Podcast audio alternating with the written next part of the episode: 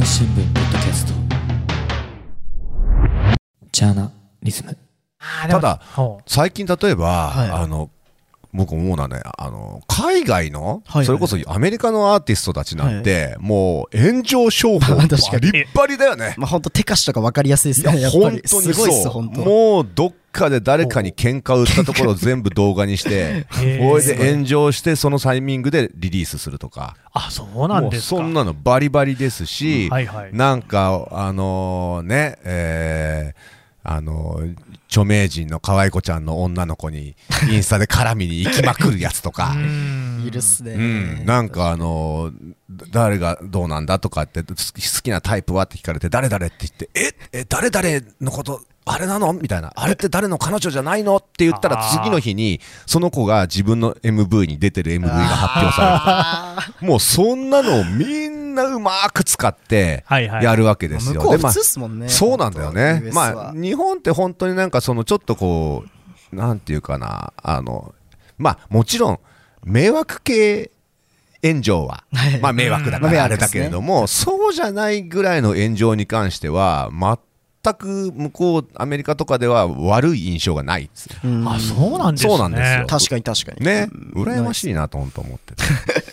うんその辺はもうじゃあ目立ったもん勝ちみたいな感じなんですか？そうじゃないですか？っすね。目立ってば目立つほどやっぱはり。 props になるし、それこそ。でもあれだよね、ヒップホップの中だと、まあ、あの若い子たちの感覚ではだいぶそういうところもあるんじゃない？いありますね、確かに。今の。うんうん確かにうん確かに。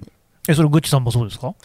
まあでも結構そうですね、まあ、炎上するそのなんか、まあ、タイミングがあればの話なんですけど、うんタイミングねあでもそうですねなんかでもそういうこういうネタだったら絶対面白いだろうなってことはやっぱやりたくなっちゃいますね自分自身もやっぱ、ううん。んあのまあ僕も本当聞きかじりの知識で申し訳ないんですけど、はいはい。ヒップホップの世界昔からそのビーフとかってありますよね、はいはいはいでそれこそジブラさんなんかも、うん。そのまあ、ある意味言えばうん格下の人からうん絡まれるみたいなこともあったと思うんですけれども、そういうその売名っていうのは今までも普通にあったと思うんですが、うん。それは今もあるんですか？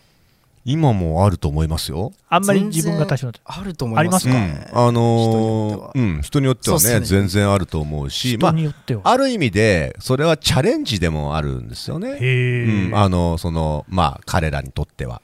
やっぱりその上に噛みついてで勝てばっていうところはあるわけじゃないですか。でも今の子たちってめっちゃすごくて、うん。僕もインスタやってて思うんですけど、うん。インスタグラムとかでそうなんかリクエストみたいに来てるんですよ。右のところ行くと、うん。そうなんか来ない。そのなんかロなんて言うんだろうフォローされてないやつからの DM でみたいな、うんで見ると、うん。お前は俺よりヒップホップなんかみたいなのが来るんですよ本当に。もう君の何がリアルなんだおめえの何がみたいな、まあ大体無視してるんですけど、うん。やっぱ今の子ってやっぱインスタグラムとか SNS があったおかげで、うん。なんかそのアーティストとの距離感が多分近くなってるんですよね、うん、そう多分。そうですね、なんかライブとかというよりもその SNS の中で,、うん。で結局 SNS の中ではやっぱそんな感じなんですけどいざ目の前で会ってみるとただ普通のファンだったりみたいな、っていうパターンもあるんですよすごい。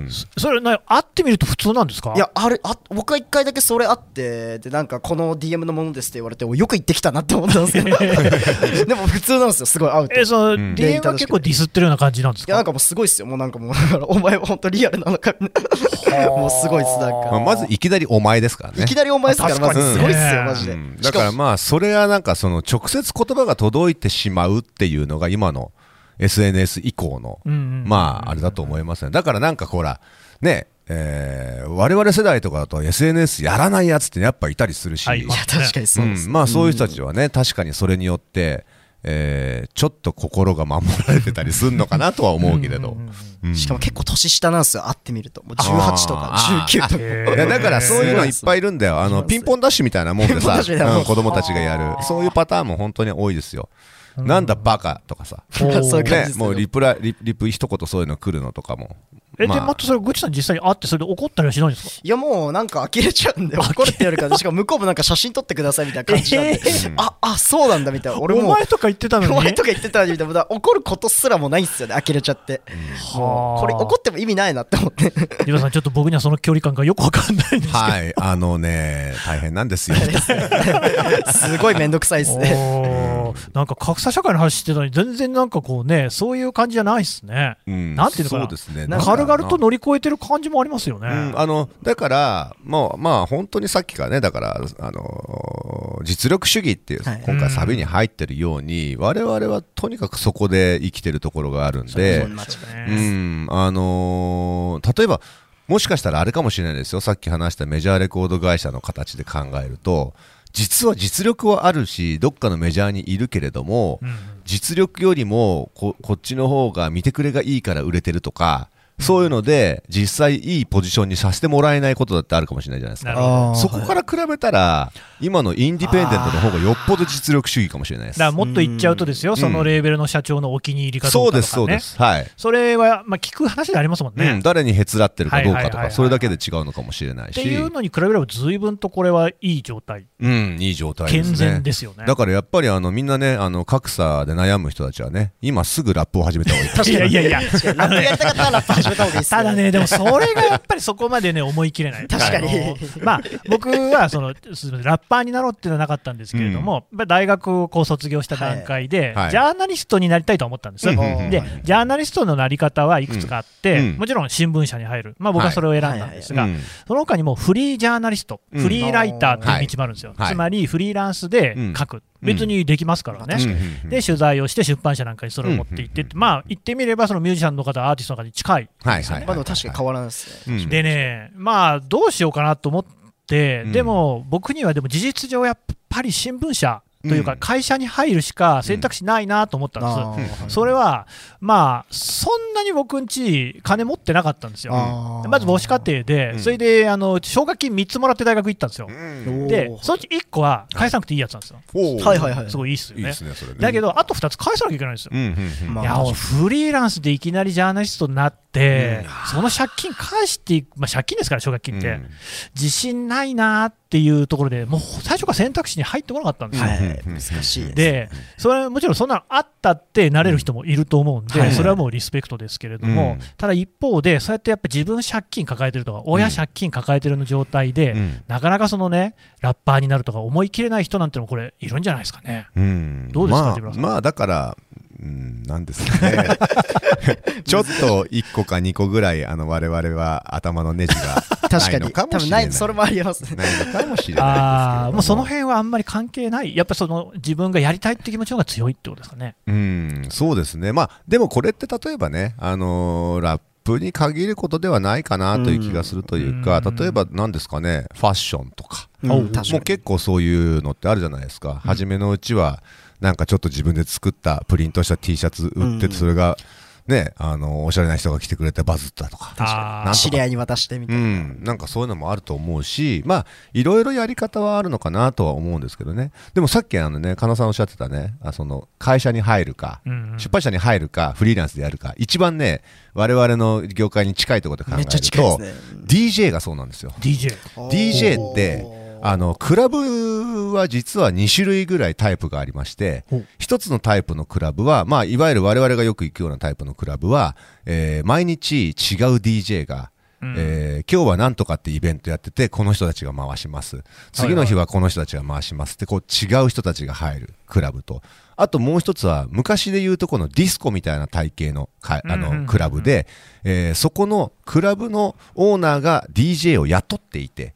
いわゆる箱 DJ って言うんですけど。うん。でその、えー給料を払う。お客さんの入りはい、お客さんがいっぱい入ってあうまくいっていく DJ はやがて役員になれるっていう、あ あ、そうなんです。そういねそうパターンもあるんですよ。へ。で、これどっちがいいかってことになってくると、またそのやってることが全然違うんで、またすごく難しいところだなとは思いますよね。うーんん。あじゃあその、いわゆるヒップホップでそのうん。ラップにあって DJ やってる人っていうのは、そはい。の前者の方ってことですかね、どっち箱じゃなくて、はい、どちらかというとそっちが多いですあね。どちらかとなんですね、はいね。、はい。あの、最近ですと、本当にいわゆる、あの、まあ、その後者の方のディスコっぽいところっていうのは、まあ、やっぱりこう、流行りものを、いうん、わかりやすいものをあの、かけるお店が、まあ、比較的多くて、うん。ちょっと前までですと、例えば EDM とか、あそういうのがはい中心だったんですけど、今やっぱりその、わかりやすいところがまた今度 EDM からまたヒップホップに移ってきてるんで、あのそういうところの DJ さんももう今ヒップホップかけないと、まあ、ビルボードチャートの1位から10位が全部ヒップホップだったりしちゃうんで、うん。まあ確かに確かに、うん、だからそうなるともうそそ今はかけてるだと思いますね。そうするとその、まあ、アーティストの中でも、うん。やっぱりその会社に就職するのに近い人っている、そうですね、うん。多分。僕あの昔始め DJ から始めたんですけどその時は俺はそっち側だったです。ああのそー当時ね J トリップバーっていうねはあ。あのへー。クラブがあったんですけどそこは、えー、と基本は箱 DJ でそこにたまにゲストが入るっていうやり方だったんで、そうすると、ジブラさんがはい。客をぶち上げさせればさせるほど、うん。あの出世していくってことですか？はい、例えば自分はですね 初めは六本木店だけだったんですよ、はい、はい。えーそこでヒップホップがちょうど89 9年90年ぐらい流行りだしたんで、えーお前じゃあちょっと渋谷も一日回してみろっつって渋谷一晩任せていただいたりとか。まあそういうのはなってったっすね。えでもそこから外れちゃったんですか？あのまあその当時僕あのあの結婚したりとかしてですね。あはい。はいあの向こうの親にあのう水商売のやつに 娘はやれんと言われまして。当時だから水商売扱いですから水 DJ は。商売扱い。あーそうそうそう。そんでもう泣く泣く辞めたんですよ。でちょっと2年ぐらいサラリーマンやったんですけど。あそうはい。30年前とかの話ですか？そうですね。まあだからまああれですけれども。だけど本当そういう意味ではそのいろんなパターン。でもやっぱり厳しいですよ。そういうところはええ。もう僕もあの店長に裏階段に呼び出されてもうガチ締めされましたしえお前客が帰っちゃったじゃねえかこの野郎っつって。はあ。マジで怒られるんですよ。徒弟制みたいな感じですね。まあそういうことですね。でもうあの月曜日なんて僕い一晩5時間一人で回してて。え8時からオープン8時でその時はちょうど風営法の問題で1時でしはいしましたんではい。はいはい1時までもオープンからケツまで1人だけで DJ させられてて。ずっとやってんですか？毎週はい。そうすると飯食う時間ないんでですよね。7分とかの曲かけて3分で食うんですよ。まあそういう感じだったです。だからまあ まあ何かっていうとはい。それぞれでも逆に言ったらフリーランスの方はやっぱり自分のえーそういったこう知名度が上がっていかないと仕事も来ない。っまあそうですてよね。ことになるんでその苦しさはありますよね、うん両方とも両方なりの厳しさ。箱はもうその箱の力で客は呼べるところもありますもんね。はいそうなんですよね。だからまあその2つまあどっちもどっちかなとは思いますけど。どうですか、ぐっちさん、今の話聞いて。いやちょっと。びっくりしました。考えられなかったですね自分じゃちょっと。うん。すごいな激動っすね。とね店長怖いんだよ店長やばいですね。店長はねやっぱりぐっちさんとしては、でもその自由にやる方がいい。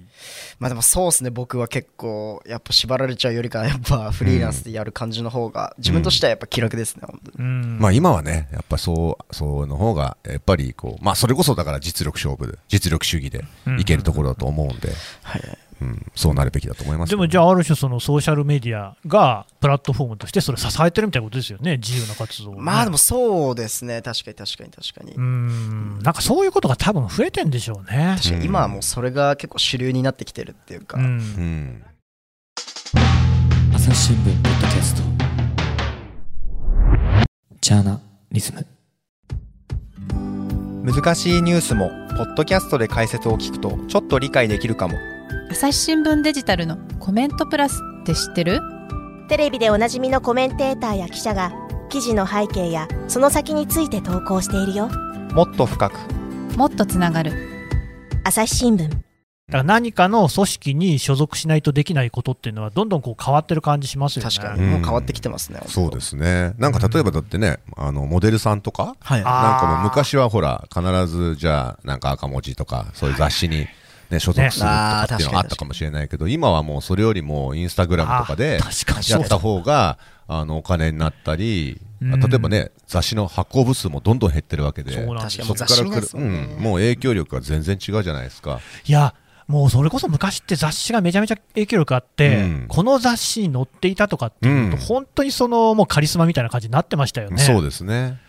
変わっちゃいましたね。そうですね。だからまあ、なんていうかな、まあそういう意味での、えっ、と、こう、キュレーター的、うん。えー感覚がちょっと減ったのは、残念かなとは思いますけどね。そうか、そういう人って今減ってますか、うん、まあ今回、まあ僕ちょっとキュレーターみたいなことをさせていただいてますけれどそうですねも、だからもう、ジブラさんうに、んそのどの方がね、いいのかっていうのをすべてこうね、オーガナイズお任せして、うん素晴らしい方をいっぱいこうね、率いてくださった。でも今って例えば、じゃあ皆さん、若い子たちね、どうやって曲聴いてるかって言ったら、例えば YouTube で自分が好きなアーティストの曲聴くじゃないですか。うん。そうするとおすすめが出てくるわけですよ。あそれだ。AI が、AI が進めてくるわけです AI キュレーターですね。うん、だからまあ確かにあれを見ていくとそれなりにあの好きなものは、まあ確かに聞けると思うんですけど、あのこの曲はこうだから、こういうバックグラウンド、このアーティストがあるからこそ、これが好きだったらこっちも好きなんじゃないっていうところまでは AI やってくれないんで、はい確かにそうですね。ね。そこまでのそう、だからその辺辺でもやっぱりキュレーターまだまだ必要じゃないかなと僕は思っいてるんですけどね。ジブラさん、多分ね、近々やってくると思いますよ。あ、そうですか。そういうのも全部、もうビッグデータで。ああとは、うん。やっぱり AI が強いのはうん。行動履歴、だからこう、うんうん。みんな他の人はこういうのね、同じような、あなたと同じような趣味を持ってる人は、はい。あるいはバックグラウンド持ってる人は、うん。これ選んでますよみたいなのを、うんうん。どんどん精度を上げていくで大体これが一緒なんじゃないかみたいな、まあすげえないや、でもね、実際、そのうん。僕なんかも例えばじゃあ音楽聴こうと思った時に、はいはい。何聴いていいか分かんないんですよ。それやっぱ多いっすよねそれ言う人。ズクッチさんとかどうやって選んでるんですか？僕はでもやっぱ僕も結構やっぱずっとサブスク使ってて。サブスク。でやっぱその僕の使ってるサブスクだとその Spotify って言うんですけど、はいはい。それの場合だとおすすめが結構出てくるんですよ、うん。やっぱそのおすすめが出てきてでおすすめかつプラスなんか新曲情報みたいなうん新着情報みたいなの出てくるんでやっぱそこから聞いちゃうっすね。うん。確かに。うん AI キュレーターじゃないですか。確かに確かに。でもそれ以外の場合だったら AI に頼らない場合だったら本当もう自分でも探すもう英語で調べてやっぱディグっちゃいますね、どんどん調べちゃって、うんまあでもやっぱあとは SNS だね。ねほぼ SNS まさにね、まさに。そこで SNS 何がバズってるか。確かに。それやっぱり自分の信頼してる人が紹介してるようなものを聞くってことですか、まあでもそうですねうん。大体は、あとはすごく流行ってる感じのものとか。まあそうですね逆にすごく流行ってなくても別になんかこういうなんかマイナーだけど、そのなんか例えばじゃあイギリスだけではバズってるみたいな、うん。そういうのも探しちゃいますねなんか、うんうんうん。あそういう探し方もしてる？そういう探し方もしてますね。なんか日本の国だけじゃなくてもアメリカだけじゃなくてもこの国ではこう彼がこうなってるからみたいな、うん。で聞いててあ面白いなだったりアフリカではこれが流行アフリカではそうでねすねそういう感うじやっぱりそれはでもなんというか僕みたいなもんだとなかなかそのアンテナで探すのは難しいんですけどね。確かに確かに。でもその触れる間口は広がってんでしょうね。うん。だそうですね。確かに。ね考えてくださいよジブラさんね、うん。我々の子供だった頃に、はい。アフリカの音楽聴きたいなと思ったらどうしたらよかったですか、いや、本当ね、えーレコード屋さん、ウェーブに行って、えーうん。ワールドミュージックのコーナはいはいありましたね。ーを一枚一枚こう見て、もうレコードから。ユスンドールさんってこれどういう方なんでしょうかみたいなね。はいはいはいはい。いいーですよすごいねですね。でもそう、で今は、うん。ね、ナイジェリアのラゴスのヒットチャートとかってもう立ちどころに分かっちゃうわけですよ。そうですよね。分かっ。ちゃいますね、うん。すぐに。まあ、すごいですよね、うん。すごいんだけど、だから本当ね、いや、これ、本当、新聞記事も一緒なんですよ、うん。新聞記事って今、うん。ほとんど、うん。その新聞取ってくださる方を別とすると、有料で読む人ってのは本当減ってるんですよね。でだから音楽もそれに近いところないから、つまり情報爆発じゃないけど、うん。だってもう今、世界中の人、うん。世界中の音楽と、うん。あとだから歴史上の音楽うん。とこう争ってるわけじゃないですか。めっちゃしんどい勝負じゃないですか、これって。そうですね。あの昔の曲もね、例えばだから最近のあのアメリカのビルボードチャートなんか、すごく面白いのは、えっと今ってサブスクがチャートに反映するようになったじゃないですか。はい。うん。だから買わ買ったか買ってないかではなくて、聞かれたか聞かれてないかになってくるんで、例えば、えー年末になってくると、えーマライアのクリスマスソングが一気に上の方に入ってくるわけですよ。みんな聞きますもんね。曲だよともう。いつの曲だよっていうのが。だからそれも本当にすごい時代だなって思いますよね。確かに確かなんかいろんなことが変わってる、だからさっきね、Spotify の話をおっしゃったけれども、はい Spotify って、まあ多分他のサブスクも大体そうなんでしょうけれども、あの再生回数をどう勘定してるか、うんうんあのね、20秒から30秒ぐらい再生されたときにうん1再生としてカウントするんですって。うんうんあー。だから今は30秒ぐらいまでのところうん。にサビ持ってくる、うん。あるいは盛り上げる、サビ前まで持ってくるみたいな曲の作りっていうのはすごい増えてる。うん。確かに。っていう話を聞いたのと、もう一つは、うん楽曲の分数自体を短くする。はい。にやっぱりあー確かにボヘミアン・ラプソディみたいなの流してると、う1時間のうちにうん何回も聞きたいっていう人が、うんじゃあ毎回それをね、リピート再生したと。うん1時間に例えば5回とかしか聞けないと、うんまあ商売上がったりなわけですよ。まあそうですね 2, 2分ぐらいにしとけば、うんえー30回ね、うん1時間で回せる。そうですね。その方がお金儲かるっていう。これ多分あの一番初めに始めたのはヒップホップだな。じゃあヒップホップですね間違いなくヒップホップですね多分そうと思います。US の方々と今はい、アメリカのヒップホップはもう2分台が一気にブワーっと増えて、なんなら1分半とか1そうだね。分そんなにうん短いいかない曲もありますね短いですでもね、これって面白いんですよ。実は、あの、僕も昔の音楽とかもやっぱり、あの、自分のラジオ局でかけたりもするんで、いろいろチェックすると、例えば70年代ぐらいになると、逆に当時って、あのージュークボックスが7インチだったんですよね。ドーナツ版。そうすると、あれ逆にもう4分とか5分とかになっちゃうと入りきらないんであの当時の曲は意外と逆に今度3分台の曲が多いんですよ。だからこれって本当にその聞かれ方とか、そういうことでその音楽の分数も変わってくんだなっていう、それはもう自然なことという自然なことなんじゃないですかね。えジブロさんもそれ意識してるんですか？うーんまあ、そうですね。あのー意識しすぎると恥ずかしいみたいなとこちょっとあるかもしれない。あんま逆に。り意識してるわけでもない。と、うん。やっぱりジブラさんぐらいの人がそこは意識しないでほしいなっていう気持ち、ね。まあ、この前、あのー自分と、えー自分のいライムスターのマミー D1 個上おあともう一人ライムスターのマミー D の、えーえー中学の先輩だだから僕の2個上ですね。50歳51歳52歳の3人で曲を1曲作ったんですけど、うんうん。5分何十秒あって。結構長い。なるほど。ちょっと50代間、アラフィフ感50が、ね、代間しか出ねえなはいみたいな、出たっていう。え、グッチさんはそういうのって意識します？いや僕も逆に意識するかって言われたら別にそんななんすよね。そんなに。でも曲によりますかね。なんかこうパッてトラック聞いてあもうこの曲だったら1分台ぐらいでいいかなみたいなって感じちゃいます。僕はもうトラック聞いてからの判断ですね。うん音の聞いてから。あの俺でもね多分ね他の自分の世代のアーティストの中では比較的曲数が短くなって曲が短くなってったのを早くやってた気がするんですよ。これ何かっていうとヒップホップってまあクラブでかかったりする音楽じゃないですか、はいでヒップホップの DJ って最後まで曲かけないんですよ。もう大体なるほどね。1はい番やって1番のサビ終わったら次の曲に繋いじゃうんですよ、入っちゃいますね、もう大体、まあ、うんいわゆる早掛けって言われる、そうそのパターンでやると、せっかく頑張って3番まで書いても、3番なんかかかんないんですよ。だからね、確僕多分ね、3枚目か4枚目のアルバムぐらいから、もう2番で終わる曲が一気に増えたっすね。だからそれは多分その辺も意識してっていうのはあったんだけども。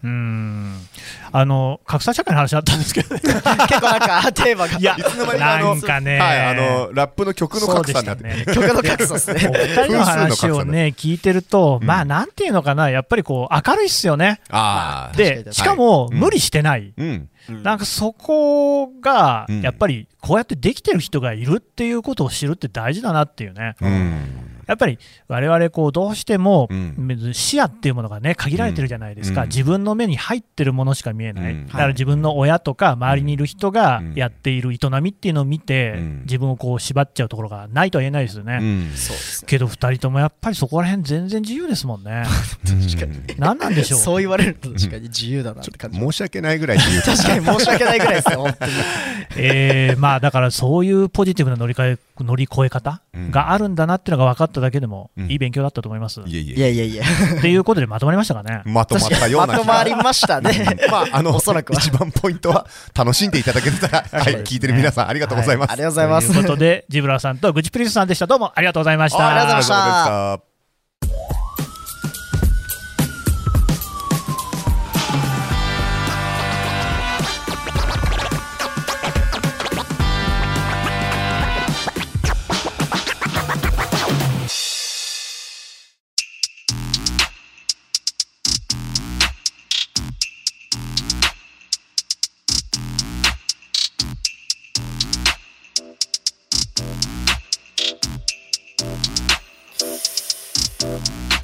ねえな常識。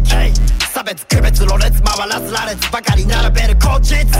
加速する打足的な遊ぶように個性を潰した教育。ほらこの通り残ってる脳裏氷氷骨折りそうになるだけのさトーキン。無意味なビジ。あいつらストゥピエンストゥピベリルゲインと経験とセンスとセコの原料得るだけでも次のステージへと削ったスワット冷静なスタンスと手製の勘で見出していくライフとかに勝ち子供ばかり子供ばかり親の責任逃ればかりバトの話止めるために奮い立たせ自らの足で成り上がりで遊べるためにこの世は能力主義不敵な笑み浮かべる奴らはギミ。全てじゃない学歴。見出す価値邪魔する奴らは何来格差格差格差格差格差格差格差格差格差格差格差格差格差格差格差格差格差格差格差格差この世は能力主義不敵な笑み浮かべる奴らはゲミ全てじゃない学歴見出す価値邪魔する奴らは何来格差格差格差格差格差格差格差格差格差格差格差格差格差格差格差格差格差格差格差格差格差 Make money money make money money. 手に取る敵 Everybody 気にせずテキパキやることやり格差さな味占めてくべき歴とか何席払いで蹴り絵になるこの意味リアルを着飾らずに瞬く間に上に上がる声を枯らすたびに正す踏むばかすかかに片するだけ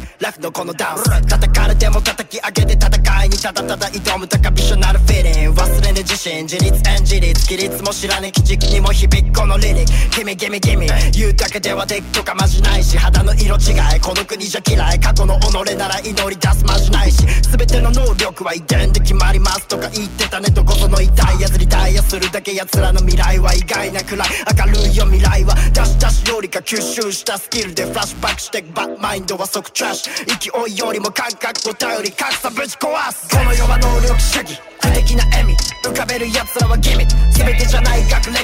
見出す価値。邪魔する奴らは何来格差格差格差格差格差格差格差格差。格差格差格差格差。格差格差。格差格差格差格差格差。この世は能力主義。的な笑み。浮かべる奴らはギミ全てじゃない学歴。見出す価値。邪魔する奴らは何来格差格差格差格差格差格差。格差格差格差格差格差。格差格差格差格差。格差格差格差格差。